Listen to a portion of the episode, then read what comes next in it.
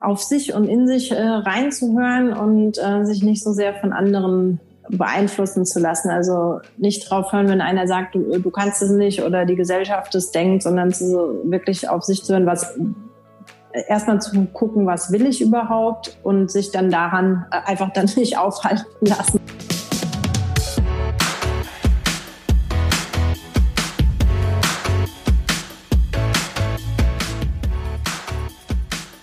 Lebensunternehmer-Podcast. Der Podcast für dein glückliches und selbstbestimmtes Leben mit Johannes Ellenberg.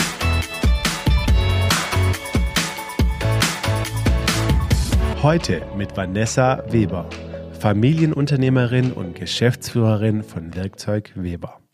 Bereits als Kind hatte Vanessa mit Werkzeugen aller Art zu tun, denn sie ist damit im elterlichen Betrieb aufgewachsen. Im Alter von jungen 22 Jahren stand sie schon vor der großen Aufgabe, das Unternehmen als alleinige Nachfolgerin zu übernehmen. Sie stellte sich diese Herausforderung und hat es gemeinsam mit ihrem Team in den letzten zehn Jahren geschafft, den Umsatz zu verfünffachen und den unternehmerischen Erfolg der Firma grundlegend neu zu gestalten. Heute ist sie neben ihrer Tätigkeit für ihre Firma auch als Vortragsrednerin tätig und vermittelt ihr Fachwissen und ihren Erfahrungsschatz rund um das Thema Nachfolge, Erfolg und Führung. Zudem ist sie ehrenamtlich in zahlreichen gemeinnützigen Projekten engagiert. Im Podcast spreche ich mit Vanessa darüber, wie es ist, quasi in die Unternehmerinnenrolle hineingeboren zu werden, was sie auf ihrem Weg gelernt hat und was ihr geholfen hat, als Frau in einer Männerdomäne erfolgreich zu werden. Besonders spannend war es für mich zu hören, wie sie die Rolle der Führungskraft im Gegensatz zu ihrem Vater vollkommen anders interpretiert hat und warum sie den Prozess, eine gute Chefin zu werden, bei sich gestartet hat. Den Podcast haben wir aufgenommen, als ich mitten in einer fiesen Erkältung gesteckt habe. Ich bitte dich also, meine nasal verschnupfte Stimme zu entschuldigen und wünsche dir jetzt viel Spaß mit Vanessa Weber. Vanessa, hey, schön, dass du da bist und vielen, vielen Dank, äh, dass du dir heute die Zeit genommen hast. Ja, sehr gerne. Das ist ja auch, äh, ich sag mal, das einzig Positive an Corona, dass man durchaus äh, vom Büro alle Termine wahrnehmen kann. Und so auch heute. Ja, du, wir kennen uns jetzt ja schon äh, viele, viele Jahre und du hast mich äh, schon, als ich dich kennengelernt habe, inspiriert äh, mit deiner Geschichte, äh, mit deinem Werdegang.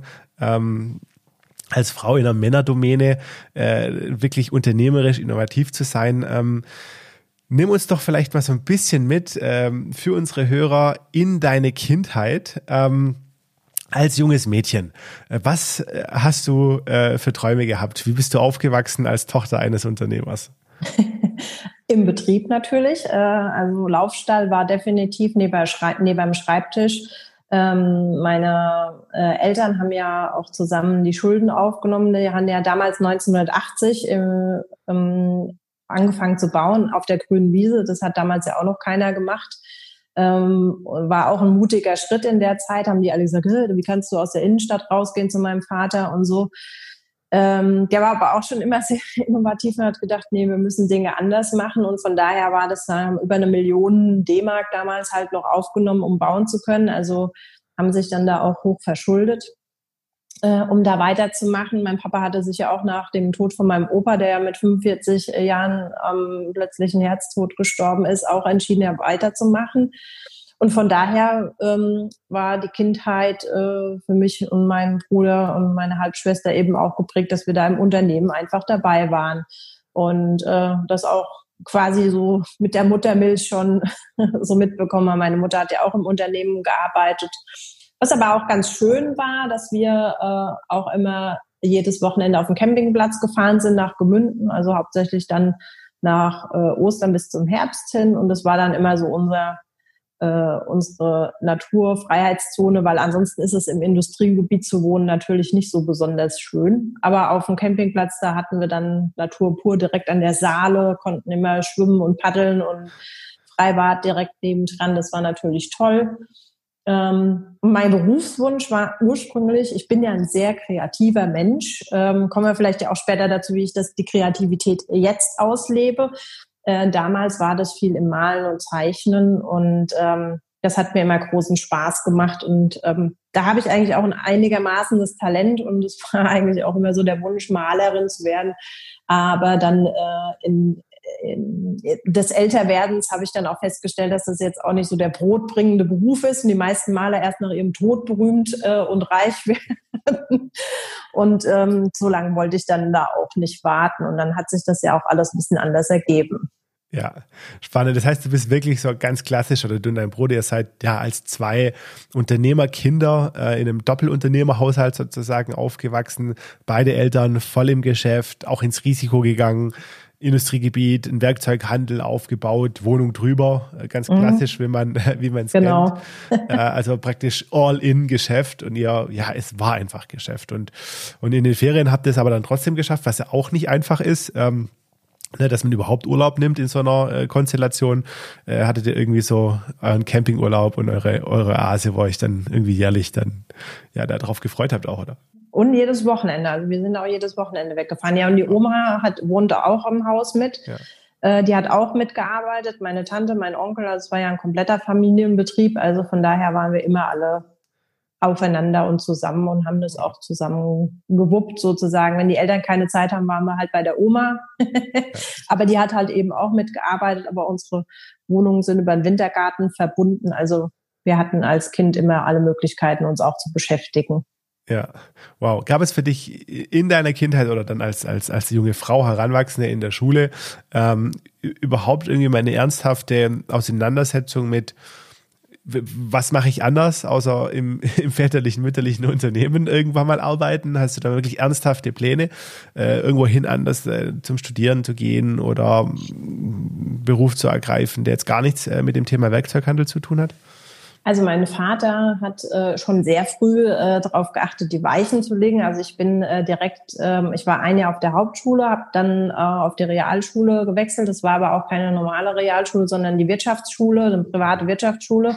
Also das heißt, da war halt eben dann äh, schon ab der ähm, sechsten Klasse die Prägung, äh, dass da Rechnungswesen war, Übungsfirma und äh, alle anderen naturwissenschaftlichen Dinge waren dann da gar nicht mehr im Prinzip. Ähm, also da war schon die Ausrichtung äh, dementsprechend äh, kaufmännisch. Und ähm, mein Vater hat dann auch sehr früh, was, was, wo ich ihm auch heute super dankbar bin zum Thema Netzwerke, mich ja sehr früh zu den EDE-Junioren geschickt. Ähm, das ist also eine die, Verbundgruppe. Die ne? Nee, die, die Wirtschaftsjunioren waren später, hat er mich auch hingeschickt ah ja, okay. mit äh, 24, als er dann davon gelesen hat, äh, war ich mit 24 bei, bin ich zu den Wirtschaftsjunioren gekommen und zu den EDE-Junioren. Das sind Nachfolger, alle im Werkzeug ah. oder im ah. Produktionsverbindungshandel, so heißt es ja, was wir tun. Alles Großhändler, Nachfolgekinder. Und ähm, das war natürlich auch nochmal äh, ein guter Bereich. Und da musste ich zu meiner ersten Tagung nach Helmond, nach Holland fahren. Da hatte ich noch kein Auto, mit dem Zug hingeschickt. Und da waren noch die Buffalos, die sind ja jetzt wieder modern, früher auch. Und die dicke Swatch-Uhr und die Schlaghose. Und da kam ich da an, ähm, natürlich, wie gesagt, noch voll in meinen, da habe ich auch noch gar nicht in der Firma mitgearbeitet. Mein Vater hat gesagt, gehst du trotzdem hin, äh, du musst da schon früh Leute kennenlernen, die dir später weiterhelfen. Wie gesagt, damals gab es den Begriff Netzwerken noch nicht. Es war ja 1997. Äh, ja. Und äh, keine Ahnung, also auch meine erste größere Reise da irgendwo hin. Und äh, dann kam ich da an und der nächstjüngste nach mir war 25. So, und, und dann ist ja 17, zwischen, ne? ja also genau, also, zwischen 17 und 25 ist in dem Alter 19. ja auch schon mal irgendwie so ein Riesensprung und die Ältesten waren irgendwie schon 35, 40, ja. Und ähm, das war ein BWL-Seminar. Also wir haben das immer so gemacht, dass wir Freitag bis Sam äh, Sonntag äh, die Tagung hatten und Freitag und Samstag war Input und zwischendrin Netzwerken und zu verschiedensten Themen. Und da war halt gerade BWL und ich hatte ja da noch überhaupt gar keinen Plan von. Ja. Und ich saß da drin und denk mir, warum redet der über Hunde und Kühe, also Pur Dog und Cash Cow und so war halt das Thema. Und ich denke, hä, also verstehe ich nicht. Also ich habe nur Bahnhof ja, verstanden. Ja, Und ähm, aber die, was mich dann weitergebracht hat, tatsächlich waren natürlich die Gespräche mit den anderen, die gesagt, hey, ich war auch mal in derselben Situation wie du und so sind wir umgegangen mit Vater, Mutter, mit der Übernahme, mit Mitarbeitern, weil es war ja bei fast allen so, dass wir auch auf dem Schoß der Mitarbeiter aufgewachsen sind. Ne? Die haben uns als Kind geboppelt und ja. jetzt sollen wir der Chef sein. Ähm, und das hat mir natürlich extrem weitergeholfen, dieser Austausch. Ähm, und ich bin auch direkt ein Jahr später gefragt worden, ob ich nicht diese Gruppe leiten möchte, äh, mit 18 dann, ähm, weil die genau. gesagt haben, hey, das sind ja genau die, du bist ja jetzt genau in der Situation, dann weißt du, glaube ich, auch am besten, welche Seminare und Dinge du brauchst, weil ja. ähm, das ist auch ein Punkt, ähm, äh, zu dem ich immer alle ermutigen kann. Ich habe ja nicht studiert, weil du das ja auch gefragt hast. Ähm, ja. Ich bin ähm, ja mit 18 in die Situation gekommen, dass ich, dass mein Vater mich eben gefragt hat, äh, unvermittelt im Biergarten will ich das machen und ich habe irgendwie innerhalb von einer Sekunde gesagt, ja, ich mache das, ohne groß über, drüber nachzudenken, was hat das für Konsequenzen in meinem Leben. Also das habe ich irgendwie, weiß ich nicht, die Frage habe ich mir gar nicht gestellt. Ja. Ähm, das ist, glaube ich, auch mal ganz gut, manchmal so einen Schritt zu gehen, ohne zu viel darüber nachzudenken. Man kann ja auch ganz viel zerdenken im Kopf und sagen, oh nee, das schaffe ich nicht. Also ich habe mir da gar keine negativen Gedanken gemacht. Und äh, dadurch war es natürlich so, ich habe eine Ausbildung woanders gemacht, großen Außenhandelskauffrau. Warst noch mittendrin, oder? Hast du was da schon abgeschlossen mit 18? Ähm, ja, nee, da habe ich sie, hatte ich sie dann, äh, war ich gerade im Abschluss, genau, und äh, bin dann in die Firma eingestiegen. Und damals gab es noch ähm, in Wuppertal eine Schule, die hatte eine Ausrichtung äh, für Studierende äh, mit Richtung Werkzeuge, wo auch die ganzen Lieferanten ja. haben die gesponsert. Die ist aber gerade in dem Jahr geschlossen worden, aufgrund, weil es nicht so viele Nachfolger gab. Ja, verstehe. Äh, in diesem speziellen Bereich. Und es war halt dann ein bisschen schade sonst wäre ich auf diese Schule gegangen. Und mein Vater hat dann immer gesagt, aber ah, weißt was, im Studium, da lernst du sowieso nichts. Die Professoren, die sind ja zum Teil nicht mal irgendwann in einem, in einem Unternehmen gewesen. Ja. Ähm, was auch so ist. Äh, in vielen Schulen leider fehlt da oft der Praxisbezug. Da hat er gesagt, bei mir wirst du mehr lernen als in jedem Studium. Und was du nicht weißt, kannst du dazu lernen. Okay. Und deswegen war für mich das auch super wichtig, ähm, immer mich nebenher weiterzubilden. Also ich habe zu meinen Anfangszeiten bestimmt 36 Wochenenden in Weiterbildung investiert wow.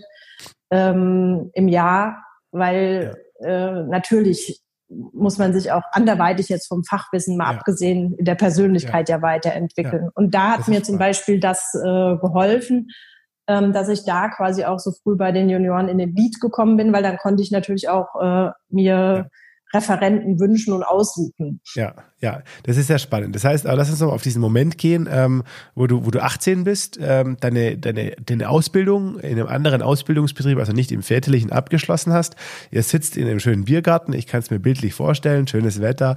Jeder, äh, du wahrscheinlich keine Mass, aber irgendein Getränk vor dir. Ja, da war mal eine Mass. Ja. Ähm, und, und dann sagt er, hör mal, äh, die sind mit dem Studieren und wie sieht's aus? Äh, irgendwo anders arbeiten, bewerben, willst nicht bei mir anfangen. So. Und du sagst, ja.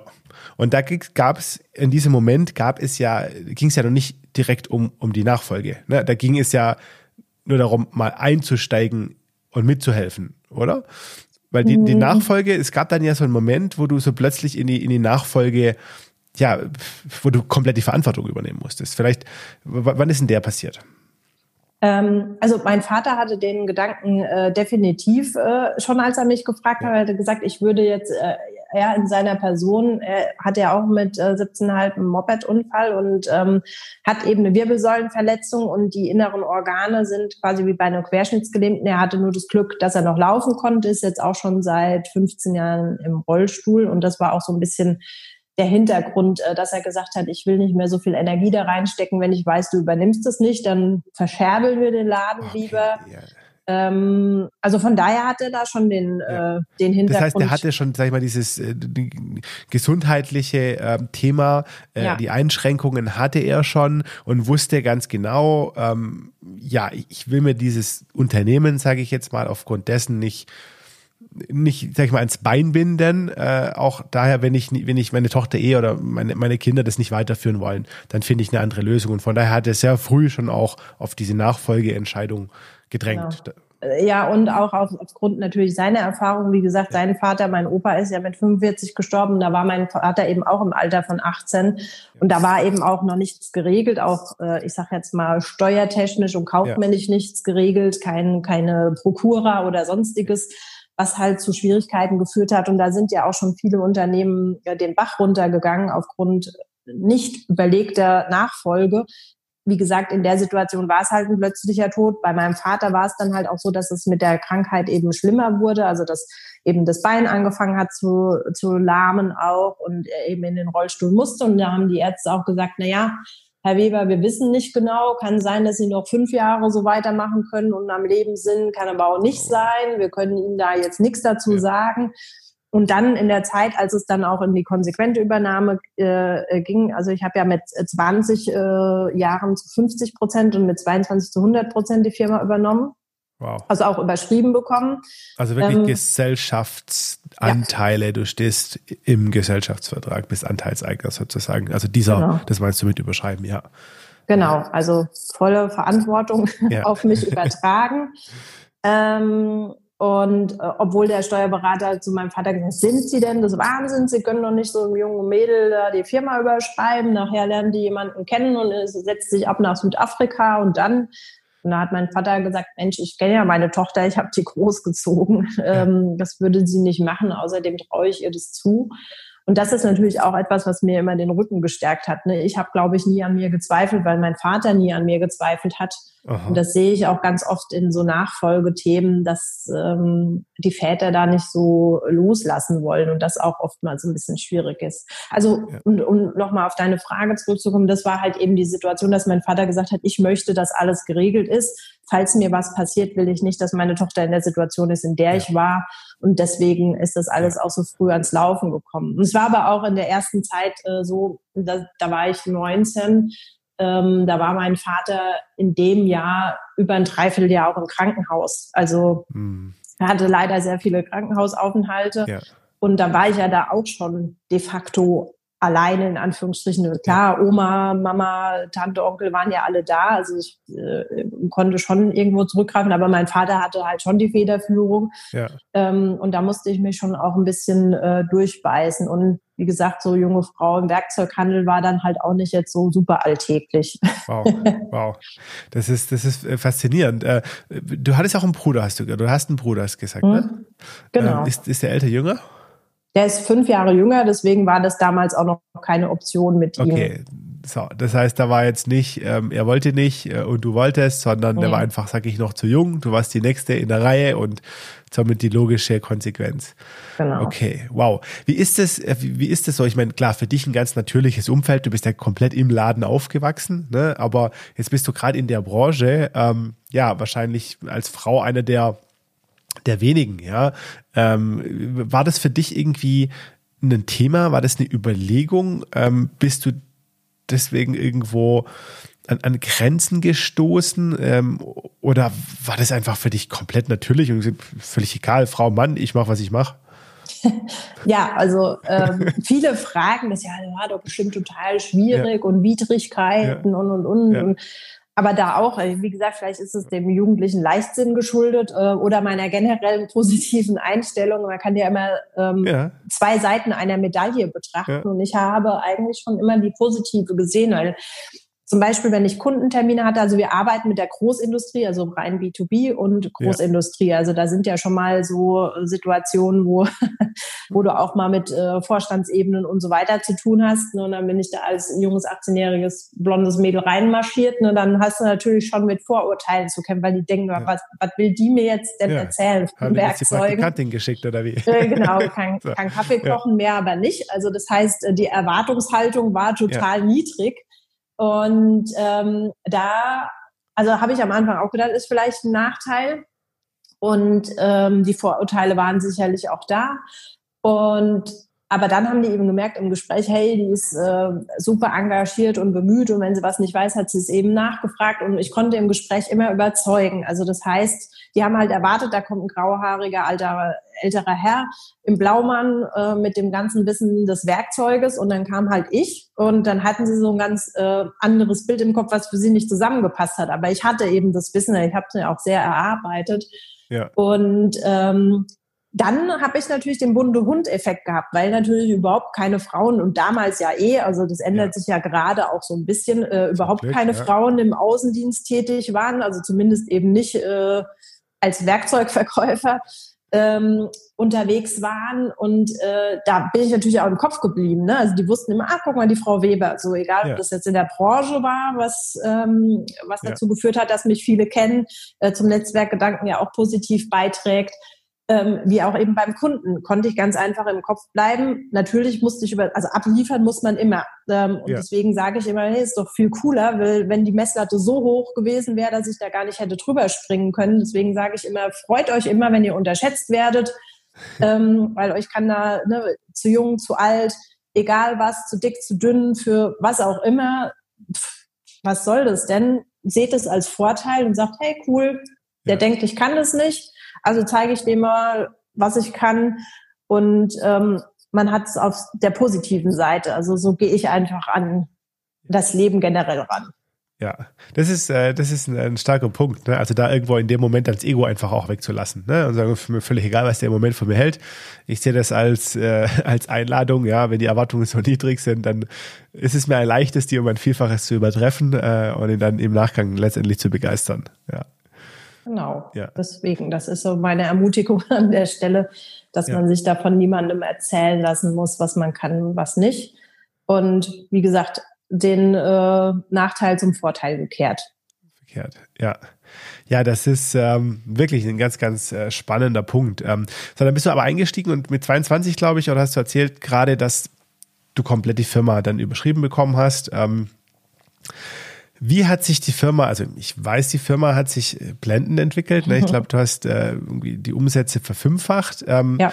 Also finanziell äh, hast du das äh, wirklich äh, äh, einmalig gemacht. Herzlichen Glückwunsch auch dazu. ja, danke. Muss man einfach auch mal sagen. Ähm, ja, was hat sich denn aber so oder hat sich was verändert in der Firma, in den innerbetrieblichen Abläufen? Wo sind denn so deine ja, deine Hände, deine Einflüsse äh, zu spüren. Ähm, ist es ein anderes Unternehmen?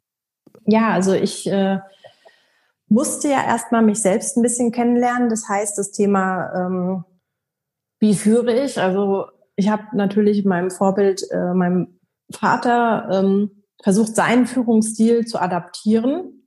Mhm. Ich kannte ja logischerweise auch gar keinen anderen. Ich, äh, dadurch, dass ich ja jetzt äh, ziemlich früh eingestiegen bin, ähm, habe ich da ja noch nicht viel andere Erfahrungen sammeln können. Und ähm, ja, dann war es für mich erstmal wichtig, und das habe ich auch viel über die Seminare, über die EDI-Junioren oder auch die Wirtschaftsjunioren, erstmal meinen eigenen Charakter kennenlernen müssen und wie ticke ich eigentlich, was brauche ich, wo sind meine Stärken, ähm, wie kann ich mich richtig einsetzen und äh, um überhaupt andere führen zu können und auch erstmal zu wissen, was gibt es überhaupt für Führungsstile und welcher liegt mir. Und da dachte ich auch immer, Mensch, ich bin da auf der falschen Spur oder ich mache irgendwas nicht richtig, bis ich dann für mich auch angekannt habe, äh, anerkannt habe, ich bin halt eher derjenige oder diejenige, die ähm, sehr kooperativ, nicht so hierarchisch, sondern eher im Team arbeitet, ähm, viel Verantwortung gerne abgibt, auch ähm, an die Mitarbeiter, da viel Vertrauen entgegenbringt.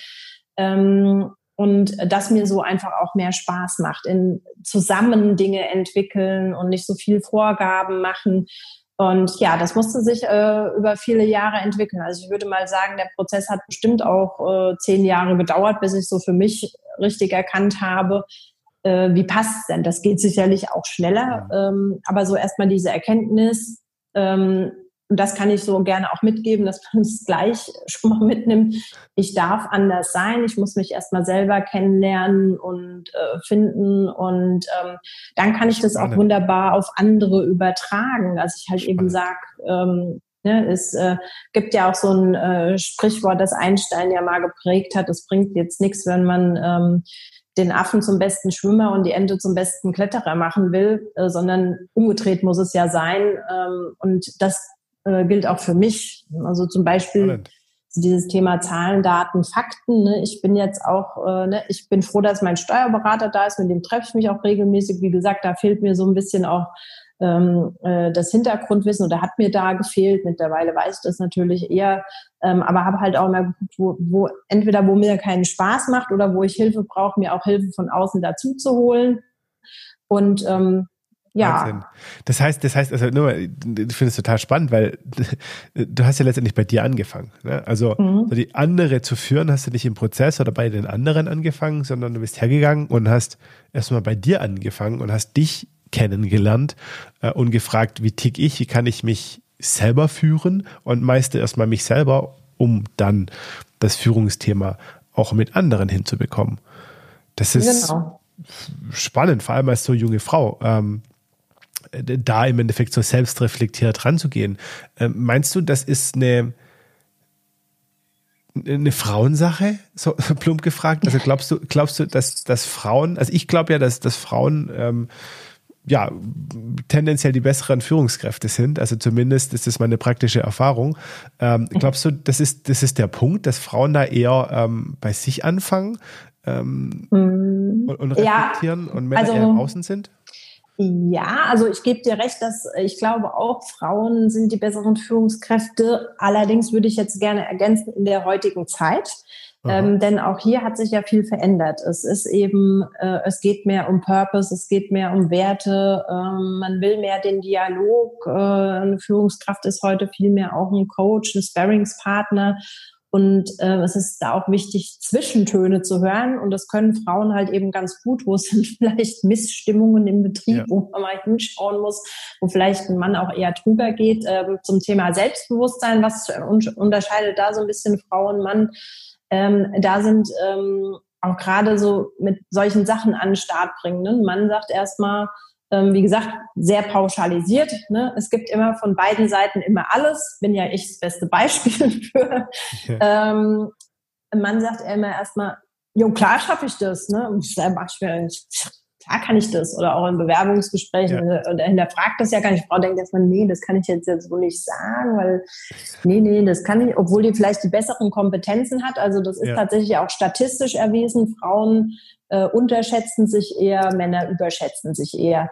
Ähm, ich früher würde jetzt nicht sagen, dass mir, dass ich da so super selbstreflektierend war. Das war einfach so, ich sag mal, der Prozess, in dem ich das einfach auch gelernt habe und auch eben in diesem Netzwerk so viele Dinge ja. kennengelernt habe und auch gehört habe, Instrumente gelernt habe.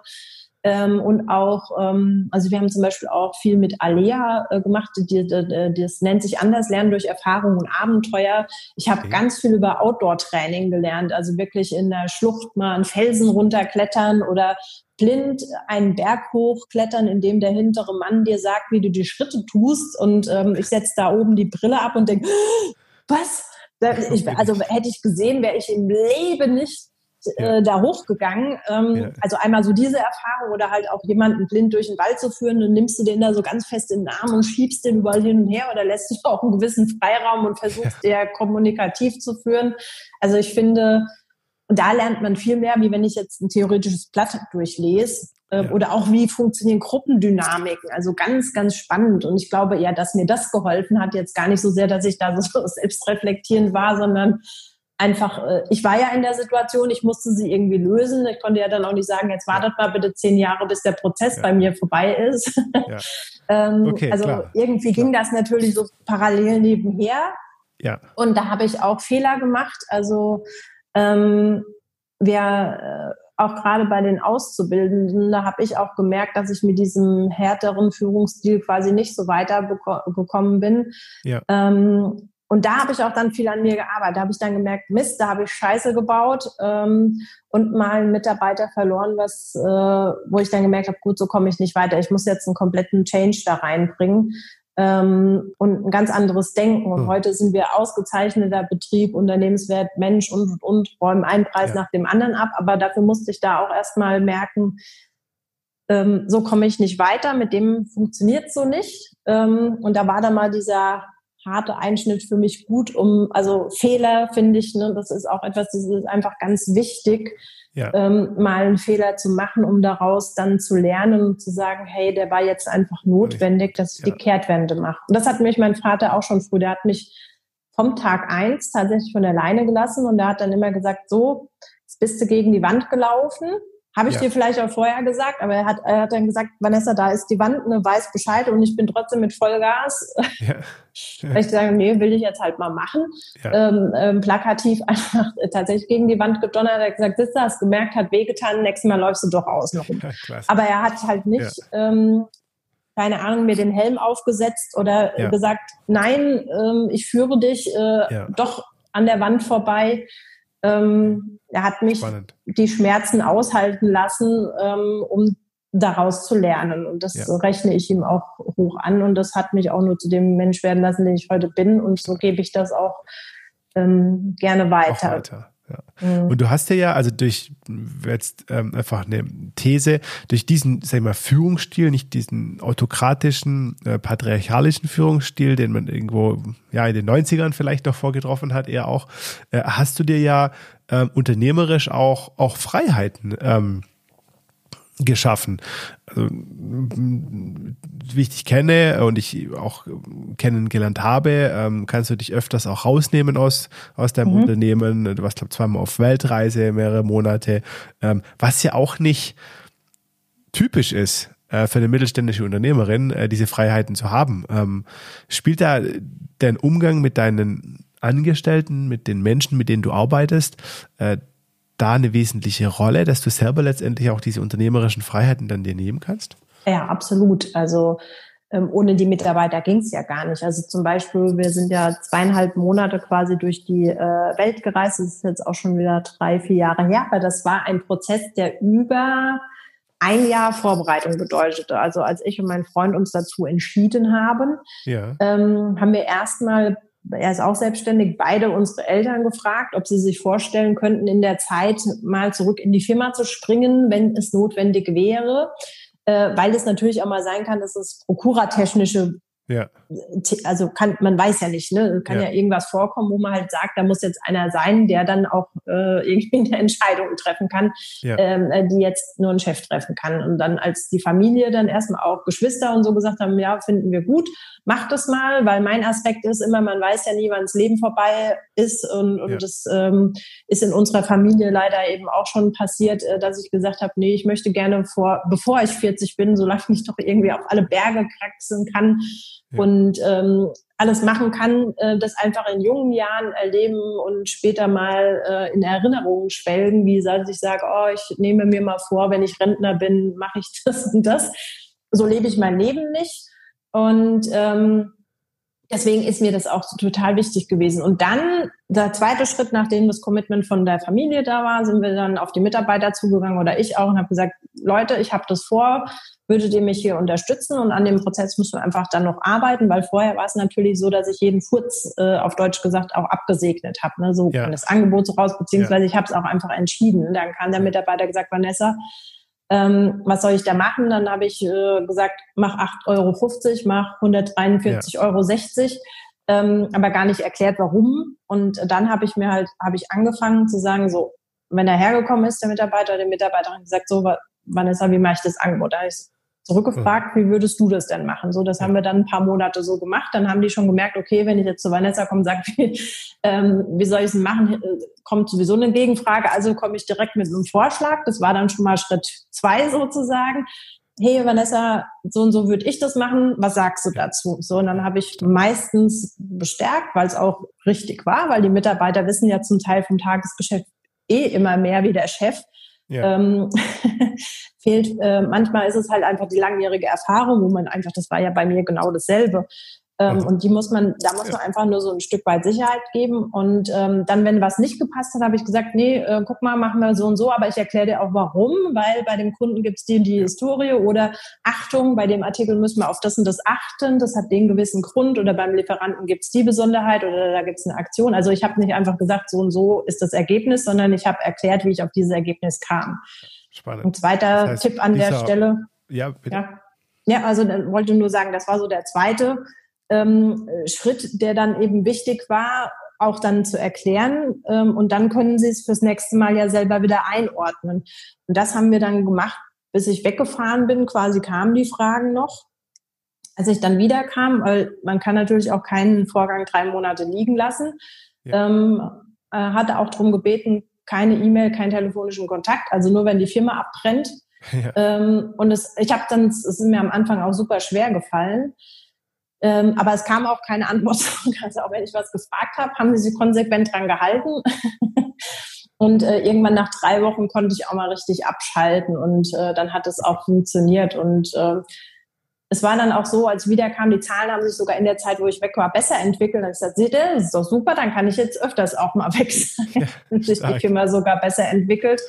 Ähm, und es war dann auch so, dass dann danach eben keine Fragen. Also ich habe dann erst mal drei Tage lang gedacht, ich bin jetzt arbeitslos, weil ja. weder mein Telefon geklingelt hat, noch eine E-Mail kam, ähm, noch äh, irgendwie ein Mitarbeiter eine Frage gestellt hat. Ja. Ähm, aber das war dann auch der Punkt, wo ich dann anfangen konnte, am Unternehmen und nicht mehr im Unternehmen zu arbeiten. Und wow. das war ein sehr guter Prozess. Also ab da, okay, super. Also das war nicht, dass das vorher schon so war und du die Freiheit nee. deshalb hattest, sondern über diese Entscheidung hast du diese Freiheiten, die dann erarbeitet. Ja, das ist vielleicht für alle ähm, ja, Unternehmer, ähm, die jetzt hier zuhören, äh, ein ganz guter, ein ganz guter Tipp. Ne? Einfach mal so eine radikale Entscheidung treffen und dann da durch zu müssen. Ja? Das mhm. heißt, sagen, okay, ich buche jetzt hier das Around the World Ticket und buche die Destinationen in einem Jahr und dann gibt es kein Zurück mehr. Da muss ich mein Unternehmen so aufstellen, ja. dass es auch funktionieren kann. Das ist super spannend. Ähm, bringt mich jetzt auch direkt so ein bisschen zu einer nächsten Frage. Wir haben jetzt viel über Führung gesprochen. Du bist aber auch sehr innovativ unterwegs. Mhm. Das heißt, eure Branche, euer Unternehmen entwickelt sich weiter. Du hast jetzt zusammen mit Händlerkollegen ein mhm. Startup gegründet. Willst du da noch ein mhm. bisschen drauf eingehen? Was macht ihr da genau? Ähm, ja, also wir haben halt eben festgestellt als KMU, mittelständisches Großhandelsunternehmen, dass wir uns nicht leisten können, eine Forschungs- und Entwicklungsabteilung aufzumachen oder eine eigene Innovationsabteilung oder irgendwie was äh, alleine, sage ich jetzt mal, kapazitätsmäßig und auch geldmäßig. Ja. Ähm, und äh, das Ganze ist quasi auch gestartet im Silicon Valley, also eine Reise in Silicon Valley tatsächlich, ähm, wo die Unternehmer dann gesagt Mai, da haben wir jetzt so viel vom amerikanischen Weg gehört und ähm, macht doch einfach mal und legt mal los. Und ähm, daraus hat sich dann eine Truppe zusammengeschlossen. Sind heute fünf Händler und unser Einkaufsverband. Ähm, die zusammen gesagt haben, komm, wir schmeißen Geld in den Topf, wir gründen eine Firma und beschäftigen uns mit den Dingen, die uns weiterbringen können und quasi da auch jeder in seinen Stärken. Wir haben einen dabei, der Karl, der hat sich halt mal äh, über einen Fern, äh, Fernlehrgang bei Stanford äh, Python als Sprache beigebracht und ähm, programmiert heute unsere KI-Apps ja. Ähm, und äh, ähm, anderer der Norm, der hat die Idee des 3D-Drucks mit reingebracht. Ähm, und Kontakte. Ich bin so für die Außen, ähm, für das Außen zuständig, arbeite aber auch viel im Marketing, was ja auch so etwas ist, wo ich mich kreativ auch in unserer Firma sehr ausleben kann. Also das da heißt, hat an der Stelle nochmal nachgehakt. Ja. Das heißt, ihr, ähm, ihr seid jetzt im Endeffekt ein Joint Venture. Ähm, also wir haben tatsächlich eine GmbH gegründet. Gegründet, wow. Also ja, fünf ja, Unternehmen ja, haben eine GmbH gegründet und was bietet die GmbH Verband. genau an?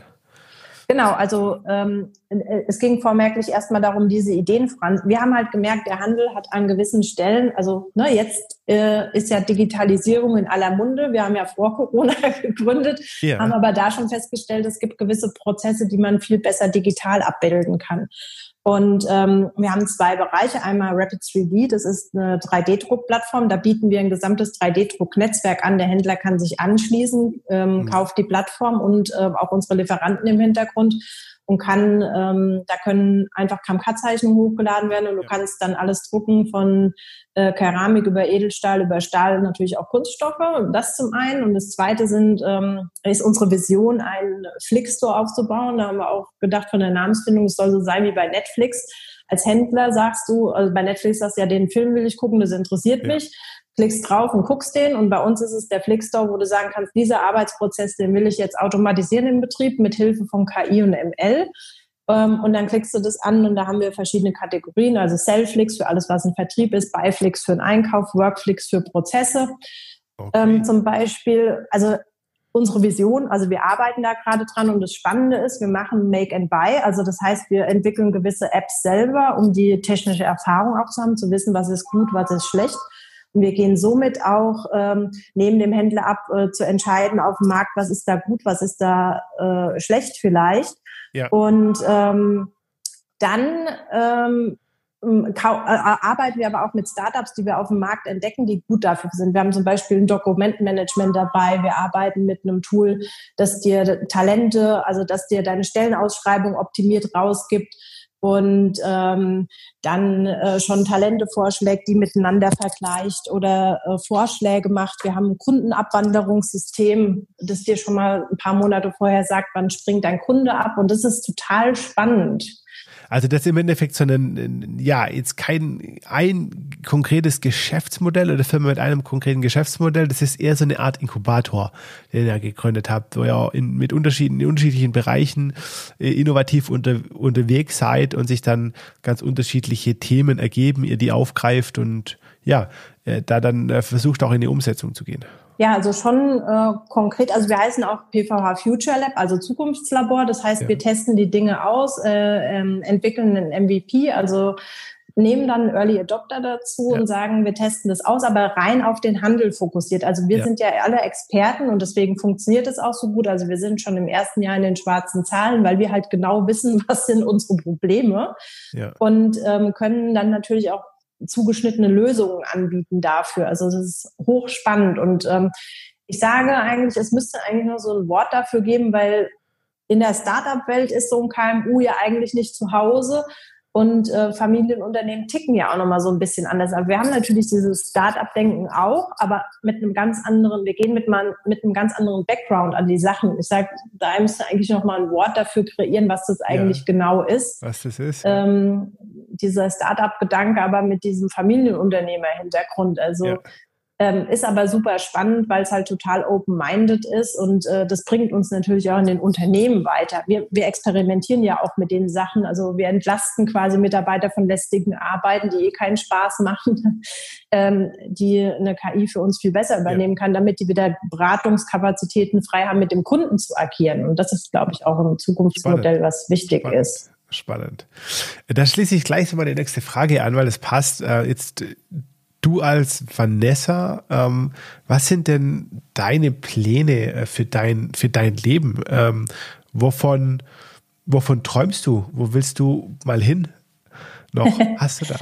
ähm, also ähm, ich bin ja so eine kleine Weltverbesserin und ähm, meine ganze Ehrenamtstätigkeit dreht sich ja auch darum, ähm, ich sage immer, junge Menschen in Erfolg zu bringen, ob das jetzt über einen Lions Club ist, wo ich mitwirke bei den Wirtschaftsjunioren mit verschiedenen Projekten, wo wir den Gründerturbo an den Start gebracht haben, wo ähm, junge Menschen oder auch ältere, egal wer, kommen kann, sagen, ich habe eine Geschäftsidee, die ist aber noch nicht ganz ausgereift, den bringen wir im Wettbewerb ja. äh, quasi bei, wie sie das machen können, auch ähnlich wie ein Inkubator ähm, da ist es schön, auch Erfolge zu sehen. Also wir hatten jetzt Green Monkey, die haben letztes Jahr bei uns gewonnen ähm, und jetzt äh, vor ein paar Wochen bei der Höhle der Löwen 400.000 Euro Deal geholt.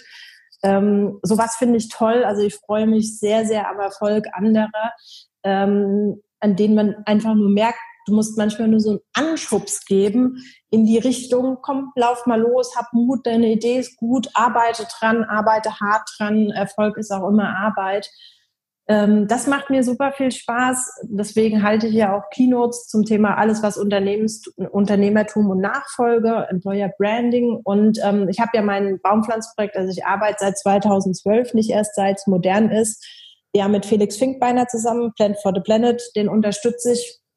Da hatten wir die erste Konferenz zum Thema äh, Nachhaltigkeit bei uns in Aschaffenburg.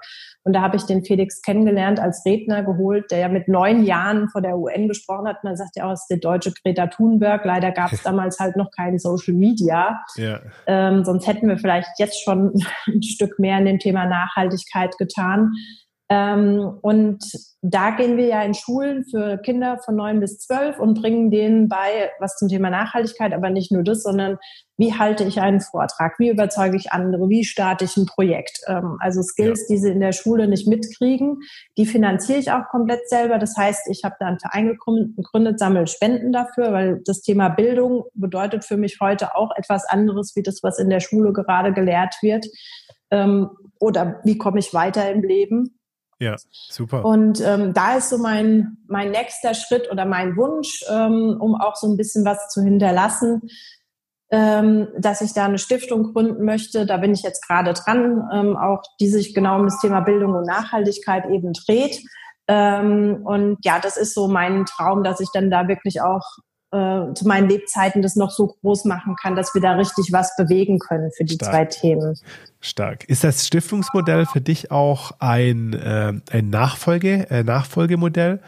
Äh, du hast keine Kinder, soweit ich weiß. Ja. Ähm, genau. Und ist, ist es so auch der Weg, den du da mit der Firma gehen willst? Ähm, genau, also äh, mit der Firma, nee, das weiß ich noch nicht. Ähm, da da müssen wir noch ein bisschen dran tüfteln, weil das hat ja auch noch so ein paar Fallstricke, aber es ist schon so ein bisschen auch in Verbindung zu sehen. Also ich will die Stiftung jetzt wirklich rein. Ähm, da werde ich auch gucken, dass da immer eine neutrale Stelle drin bleibt und keine wirtschaftlichen Interessen dran binden. Also da geht es ja. wirklich darum, da soll das Thema Umweltschutz, Natur, Nachhaltigkeit und Kinderbildung gefördert werden. Also das ist für mich schon strikt getrennt, aber natürlich, wenn dann da was übrig ist, soll das auch so ein bisschen da reinfließen. Also da mit den Gedanken trage ich mich gerade ähm, und beschäftige mich damit, dass ich dann da wirklich auch was Großes aufbauen kann. Ähm, die Firma muss man da wieder ein bisschen anders betrachten. Okay, okay, verstehe, verstehe. Ähm, jetzt eine Frage, die du wahrscheinlich sehr schwer nur beantworten kannst, weil du es gar nicht, äh, gar nicht anders kennst. Aber ähm, was bedeutet denn das Unternehmertum, die Selbstständigkeit für dich? Könntest du dir vorstellen, überhaupt angestellt zu sein? Nee. Also ähm, äh, Unternehmer sein bedeutet ja Freiheit und aber auch wirken zu können. Also das ja. heißt ähm, einfach gestalten und das meine ich, ähm, ich finde Unternehmertum und das finde ich auch so schade, dass es in der Gesellschaft so negativ gesehen wird, weil Unternehmertum bedeutet auch, ich kann gesellschaftlich etwas bewirken, weil wenn ich ordentlich und gut wirtschafte, ähm, habe ich äh, entweder Kapazitäten oder Kap Kapital, um mich für Dinge einzusetzen, die mir eine Herzensangelegenheit sind. Bei mir ist es ja. halt das Thema Bildung, Kinder und Bäume, sage ich jetzt mal. Bei jemand anderem ist es vielleicht ein Sportbereich oder keine Ahnung, Forschung, Technik, was auch immer, wo das Unternehmerherz für schlägt. Und äh, da kann ich eben schon was verändern. Ich kann mit meinem Führungsstil etwas verändern. Ich kann ähm, Menschen begeistern und sie mitnehmen auf die Reise. Das kann ich natürlich auch im Ehrenamt tun. Da ermutige ich auch meine, meine Leute dazu. Ähm, da gibt so viele Dinge. Ähm, ja, also ich könnte mir das gar nicht anders da vorstellen. Dieser Freiraum ja. ist halt einfach toll und auch zu sehen, dass ich einfach einen Beitrag leisten kann, der über die Firmenmauern hinausgeht, ja. ist einfach was Schönes. Ja, also einfach als Mittel, Mittel auch einen Beitrag ja, leisten zu können. Ne? Also nicht ja. äh, Unternehmertum oder die Selbstständigkeit für die persönliche Bereicherung, sondern für Freiheit und ein Mittel, einen, einen größeren Beitrag auch für, für die Welt, für die Gesellschaft leisten zu können. So ist es. Das ist ein sehr, sehr schönes Bild. Hast du eine bestimmte Philosophie, äh, ein bestimmtes äh, Modell, äh, nach dem du dein Leben gestaltest und organisierst? Du hast mir erzählt, dass du in einem Schweigekloster warst. Gibt es da bestimmte Einflüsse religiöser Natur, spiritueller Natur, ähm, ja, die du in dein Leben eingeladen hast und die dir helfen, äh, ja, es glücklich zu gestalten? Ähm, also ich äh, fühle mich da keiner Religion zugehörig. Äh, ich muss auch dazu sagen, ähm, die Religion bedingt, glaube ich, einige Trennungsprobleme, obwohl sie ja eigentlich nicht trennen sein sollte. Aber ich glaube, viele Kriege dieser Welt äh, wären nicht geführt oder würden nicht geführt, würde es dieses Thema nicht geben. Ähm, ich bin sehr, sehr weltoffen. Ich äh, schaue mir alle Einflüsse von allen Kulturen und Religionen. Deswegen ist ja auch das Reisen so wichtig. Ähm, viele Einflüsse kennenzulernen und die nehme ich auch alle auf und alles hat positive wie negative Aspekte. Und ähm, ich kann äh, in allen Religionen mir irgendwo auch was rausziehen und sagen, das ist für mich gut, das Schweigen hilft mir zum Beispiel oder aus dem Buddhismus das Meditieren oder wie auch immer die Gelassenheit, wie man das auch immer sehen will. Ähm, oder auch mal äh, aus muslimischen zu sagen, äh, man fastet mal, um man Verzicht zu üben und äh, gibt aber auch armen Menschen was ab. Also es gibt aus allem irgendwie was, was man ziehen kann. Ähm, und von daher ist das für mich einfach auch so eine Lebenseinstellung, da offen zu sein und äh, nicht in Grenzen zu denken, äh, generell, ob das jetzt das Unternehmen oder was anderes betrifft, äh, Kulturen, Menschen äh, äh und Schubladen, finde ich, ist äh, etwas, was ich zu vermeiden versuche, sondern wirklich offen auf die Menschen zuzugehen und die kennenzulernen. Und ja, das ist so ein bisschen meine Einstellung. Definitiv, definitiv. Und bei euch fängt jetzt auch, man merkt also das tägliche, äh, tägliche Business so langsam an. Ne? Also die Kunden, ja, genau. Kunden rufen an und wollen bestellen. Das ist, äh, das ist gut, äh, das freut mhm. mich. Ähm, wenn du in so eine Unternehmerwoche schaust, in so ein Unternehmerinnenleben, ähm, pflegst du da äh, bestimmte tägliche oder wöchentliche Routinen? Äh, also zum Beispiel eine Morgenroutine, wie du deinen Tag startest oder eine Woche beendest. Äh, hast du da für dich Routinen erarbeitet, die dir helfen? Ähm, mittlerweile nicht mehr, aber ich habe ganz zu Anfang ein Erfolgsbuch geführt. Das hat mir dabei geholfen, auch mich da auf dieses Thema Erfolge zu fokussieren. Also waren auch mal kleine, kleine Sachen. Ne? Heute habe ich denjenigen erreicht am Telefon oder wie auch immer, keine besonderen, ähm, sondern äh, wirklich kleine Schritte und mir da auch immer ein Tagesziel vorgenommen, was will ich heute erreichen und wofür bin ich dankbar. Diese Punkte bin ich immer durchgegangen und das habe ich äh, über drei Jahre lang quasi täglich geführt und heute ist es für mich eher so ein innerer Prozess. Also mein Denken ist da umprogrammiert. Da kann ich gar nicht mehr anders ähm, in, in, in Stärken und äh, in Ergebnissen zu denken und auch wofür ja. bin ich eben dankbar, das läuft bei mir quasi so automatisch mit. Aber diese Routine hat mir eben geholfen, in dieses Denken zu kommen. Das kann ich vielleicht an der Stelle mal weitergeben. Okay, also einfach ein Erfolgsjournal, äh, mhm. Tagebuch äh, zu führen. Das ist ähm, ja ein sehr spannender Tipp und kann ich auch nur empfehlen, das tatsächlich mal für sich auszuprobieren. Liest du, liest du gerne, Vanessa? Ähm, hast du einen Tipp? Was ist so das äh, Buch, äh, das dich am meisten inspiriert hat?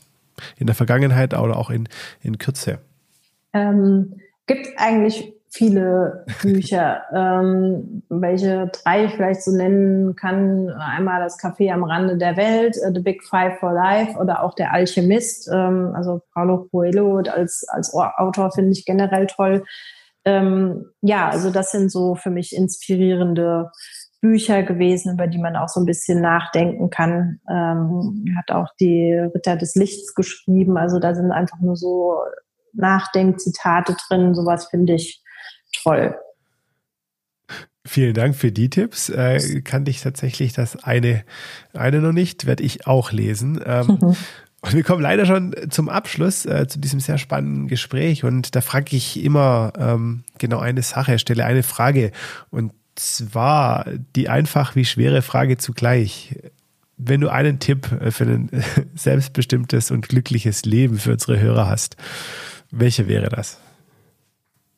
Ähm, auf sich und in sich äh, reinzuhören und äh, sich nicht so sehr von anderen beeinflussen zu lassen. Also nicht drauf hören, wenn einer sagt, du, du kannst es nicht oder die Gesellschaft es denkt, sondern zu, wirklich auf sich zu hören, was erstmal zu gucken, was will ich überhaupt und sich dann daran äh, einfach dann nicht aufhalten lassen, sondern seinen Weg ähm, gehen und äh, da mutig voranschreiten und aber auch eben äh, gut zu trennen, was wollen andere von mir und was will ich für mich selber. Also ist das der Weg, den ich auch gehen möchte. Ähm, also ich für mich äh, versuche ja auch ein bisschen äh, schon das Thema Freiraum auch zu leben und zu haben. Ähm, das hat mein Vater auch immer anders da gesehen, ne, dass der Arbeitstag immer lang gehen muss und Wochenende und äh, nee, das ist nicht äh, so. Man muss viel reinarbeiten und äh, Sachen sehen, dass man sie später mal ernten kann ähm, und sich da einfach auch nicht beirren lassen. Ja, ja, super. Das ist ein sehr spannender äh, Tipp, äh, die Sicherheit so aus dem, aus dem Inneren zu ziehen. Vanessa, vielen, vielen Dank ähm, für deine Zeit, für dieses wunderbare Gespräch. Ich wünsche dir für dich ganz persönlich und für dein Unternehmen alles, alles Gute. Der Lebensunternehmer-Podcast. Der Podcast für dein glückliches und selbstbestimmtes Leben mit Johannes Ellenberg. Zum Schluss noch ein Hinweis in eigener Sache. Mein neues Buch Der Code für deine Zukunft ist seit Ende September bei Amazon und im lokalen Buchhandel erhältlich. Im Buch gehe ich dem Schlüssel für ein glückliches und selbstbestimmtes Leben auf den Grund und gebe meinen Lesern Werkzeuge für die individuelle Gestaltung ihres eigenen Lebens an die Hand. Mehr Informationen zum Buch und eine Leseprobe findest du unter der-code.online.